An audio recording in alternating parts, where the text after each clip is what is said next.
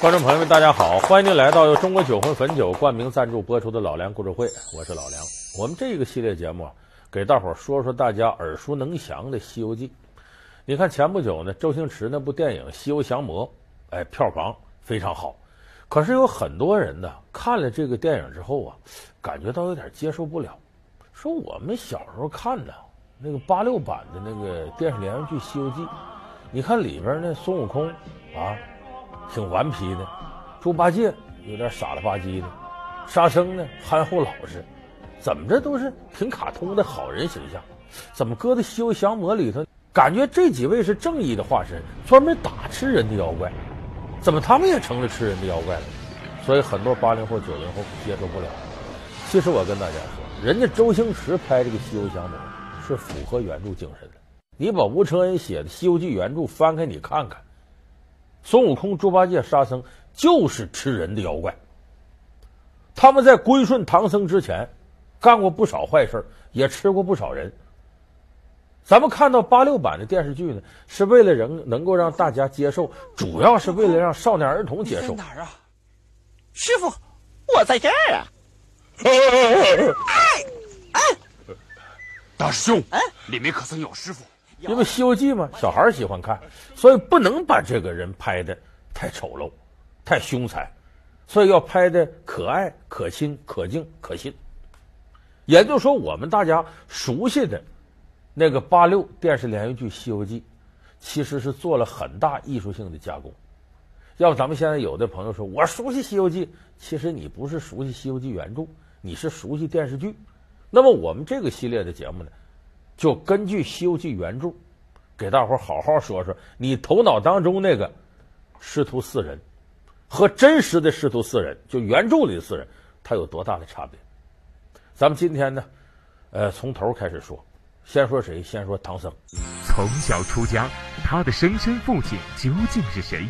西天取经，他的真实目的又是什么？宠爱八戒，他到底打着怎样的算盘？吴承恩所塑造的唐僧，真的是无懈可击的完人吗？老梁故事会为您讲述可疑的唐僧。唐僧是个什么形象呢？多数人认为啊，这唐僧啊，呃，是一个有点软弱，能耐也不大，啊，心慈面软。这虽然是他的缺点，但是他的优点非常突出。就是在取经路上啊，他的意志力最坚定，百折不回。我最终一定要到西天取经。那么真实的唐僧是不是这样呢？《西游记》原著里并不是这么回事。唐僧身上有很多我们认为挺讨厌的缺点，只不过原著里写的都藏着呢，你得把它挖出来。首先有一点呢，唐僧的出身就挺可疑。有人说那有什么可疑的呢？那电视剧里头不说了吗？说唐僧啊，小名叫江流儿，长江的江，流水的流。说怎么叫这么名字呢？唐僧出身挺悲惨，他爸爸呢叫陈光蕊。要说怎么唐僧俗姓姓陈呢？就从这儿来的。那结婚吧，俩人就结婚了。结了婚之后呢，就开始赴任，去当官了？没想到在这个船上。被这个盗贼给劫了，把这陈光蕊给推江里弄死了。这满堂娇长得好看，哎，他就把这满堂娇给霸占了。但是这时候满堂娇呢已经怀了孕了，就怀的陈光蕊的孩子就是唐僧。这个生下这孩子第二天，他怕这个盗贼害这孩子，就救起来了。救起一看篮子里头有血书，打开一看呢，这唐僧他妈写的。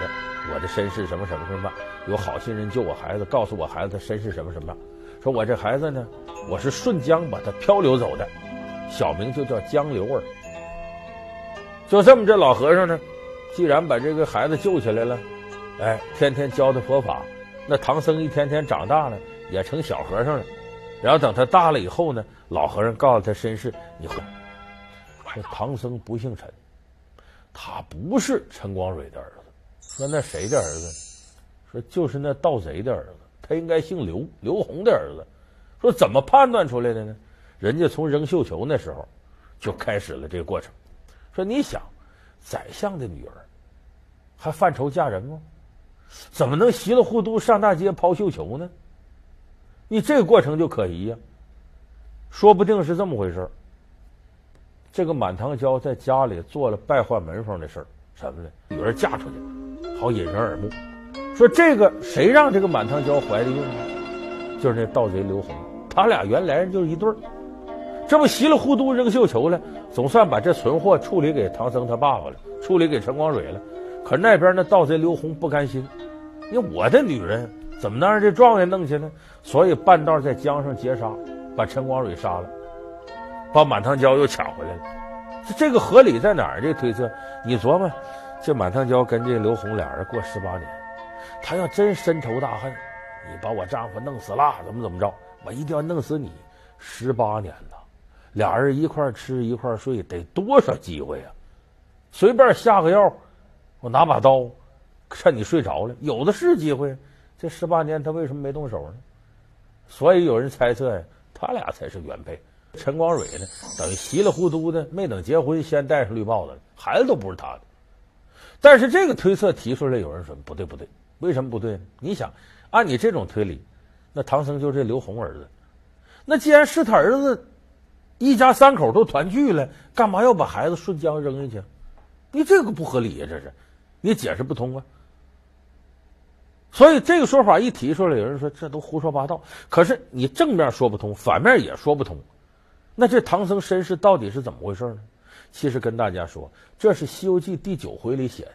这第九回压根儿就是扯淡，就杜撰出来的，不是吴承恩亲笔写的。有人在这里边找出毛病来了，什么毛病呢？大伙儿还记不记得这个西天取经啊？就是取了经书，他们几个走了。如来佛祖突然间问观音菩萨：“观音菩萨。”唐僧这些人经历了多少难了？唐玄奘一路经历了多少劫难？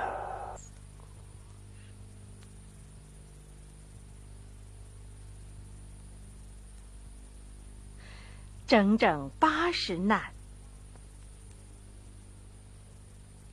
佛门中九九归真，还少一难。第一难叫金蝉遭贬，为什么这第一难呢？唐僧是佛祖座下第二弟子，叫金蝉子，他因为在西天犯了错误，给贬到凡尘。金蝉遭贬，第一难叫这个出生挤杀，第二难刚要出生差点就被人杀了，第二难。第三难满月投江，第三难满月以后被扔到江里，第三难。最后寻仇报冤，第四难。这是前面四难，凑到最后九九八十难。那么这里头就出现问题了。你前面第九回怎么说的？是唐僧出生第二天就让他妈顺着江给扔走了。可是，在九九八十一难第三难叫满月投江，就说满月了一个月了，把这孩子投江里，怎么能一本书里吴承恩前言不对后语，跟吃错药似的，写错了呢？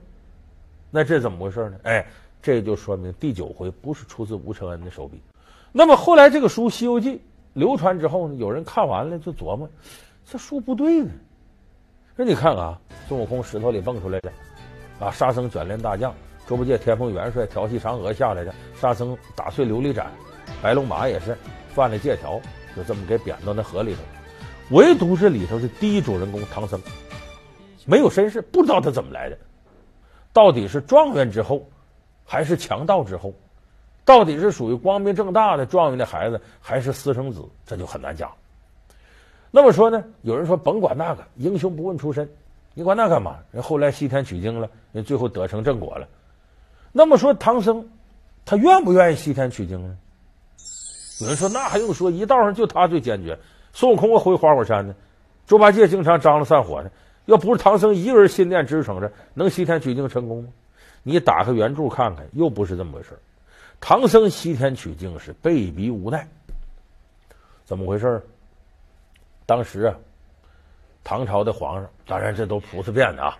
这俩和尚来干嘛来了？可是拿人家的手短，吃人嘴短。他刚穿上这袈裟，拿起这禅杖，这俩和尚跟唐太宗说：“你这水陆大会没用，为啥？你们是小乘佛法，哎，不是大乘佛法。”传授不正，信了，信了说哪位臣子愿意给我取回真经啊？下边大臣一琢磨，天下初定，我相府还没降完呢，让我到十万八千里开外，我哪受得了？没人吱声。这唐太宗转一圈，眼睛就盯到唐僧这儿了。你看，愿不愿意取真经？他并不愿意。你看，臣愿效犬马之劳，为陛下取回真经。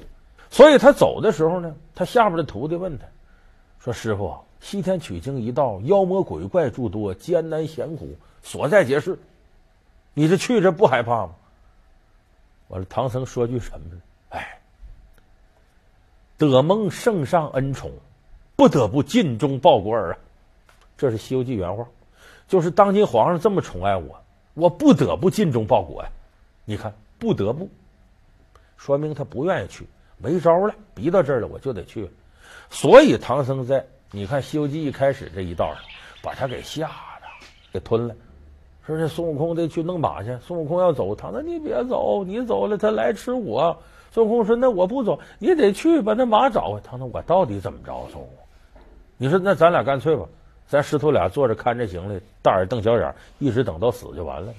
唐僧这一道，你看一开始哭哭啼啼，总哭，为啥？他没想到，哎呦，这咋这么苦呢？早知道我不来好了。所以他不是真愿意西天取经，他其实是什么？没办法给逼上来。唐僧也和猪八戒一样，猪八戒这一道一见着美女走不动道了，一见哪有吃有喝不去了，商量咱们把这行李分不分不散伙得了。唐僧不是没这想法，就是他没在嘴上说。有人说你怎么知道呢？咱可以把《西游记》原著打开，有一回叫“四圣试禅心”，就是呢，他这西天取经经过一个庄子，这庄子上呢，一个老寡妇。领着仨闺女过日子，这四位呢都是菩萨，文殊菩萨整个网弄到树上吊起来了，就一试试这几个人，就那三位都行。这猪八戒有点花心眼儿，原著里可不是这么写的。原著里是唐僧问几个徒弟，人家这老寡妇菩萨变的，就问说：“我们这儿啊好，你看我们这儿有钱啊，几辈子花不完。你看我们这我这仨姑娘如花似玉。”我这也不差。说你们问唐僧，您是愿意留啊，愿意留啊，还是愿意留啊？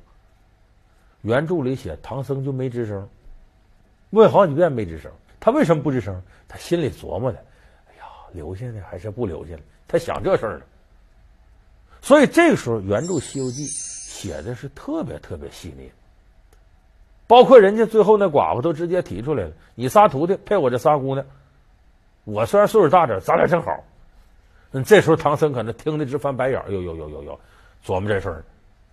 然后接下来人家再问的时候，唐僧装不住了，没招了，自己主动发问：“悟空啊，你如何？”孙悟空：“我不去。”这个唐僧又问沙僧：“你如何？”又问猪八戒：“你如何？”你看为什么唐僧问这仨人？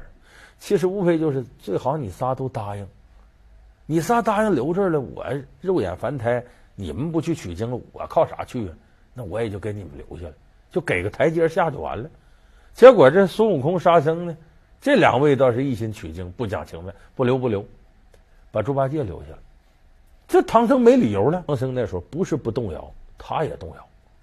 有人说，照你这逻辑不对呀，那后边还有女儿国呢。那女儿国国王啊，玉帝哥哥，你就留下来吧，不要走了。哎，唐僧是最后斩断万缕情丝。坚定信念，我不跟你好，我得取经去。这都是电视剧编的，你打开原著看看，都不那么回事。原著里怎么写的呢？原著里唐僧就是个大骗子，感情骗子。他这个女儿国国王不让唐僧走吗？说你要想获得这个过关的度牒文书，哎，说白就通行证，哎，护照，你想得这护照，你必须留下。今夜良宵难得。你就答应了我吧，女王陛下。唐僧一看没招，跟孙悟空商量商量，干脆吧，咱们假结婚，就跟这女儿国国王说：“行，我同意，我跟你结婚。”结果结婚当天，说是我那几个徒弟得取经去，我留下跟你过日子，我得送送几个徒弟。你看，一天日子没过着。所以原书里写的什么？唐僧就是个骗子，感情骗子，答应人家了，又没办事，跑了。你看唐僧一开始出家人不打诳语，他没少撒谎，不光女儿国撒谎，你记不记得他怎么骗孙悟空带上那紧箍的？带完了就念咒，好四十多。所以你咱们看《西游记》这本书原著里头写唐僧，他就是个普通人，他也好色，也贪图享受，也有虚荣心，也在理想主义面前动摇过，也怕这个怕那个。所以我们各位看《西游记》，它可绝不是个童话故事。你仔细看这里头，《西游记》其实是个社会讽刺小说，跟后来我们看到的《二十年目睹之怪现状》《官场现形记》和这个小说有非常好的暗合度。尤其像那个《老残游记》，刘鶚写那个，通过游记的方式，把对现实的不满一一装到里头。所以咱们看《西游记》，要把它当做一部讽刺社会的小说来看。可能你会从《西游记》当中挖掘出更多有用的东西。凭借一根金箍棒，孙悟空凌霄宝殿无人能挡。然而，谁又能知道他大闹天宫的背后，竟然是一起被精心策划的局？从胜任弼马温到毁掉蟠桃园，再到被压五指山，孙悟空究竟是如何被算计？又是谁在算计他？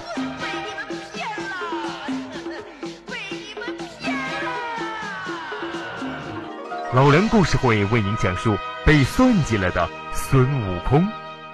好，感谢您收看这期老梁故事会，我们下期节目再见。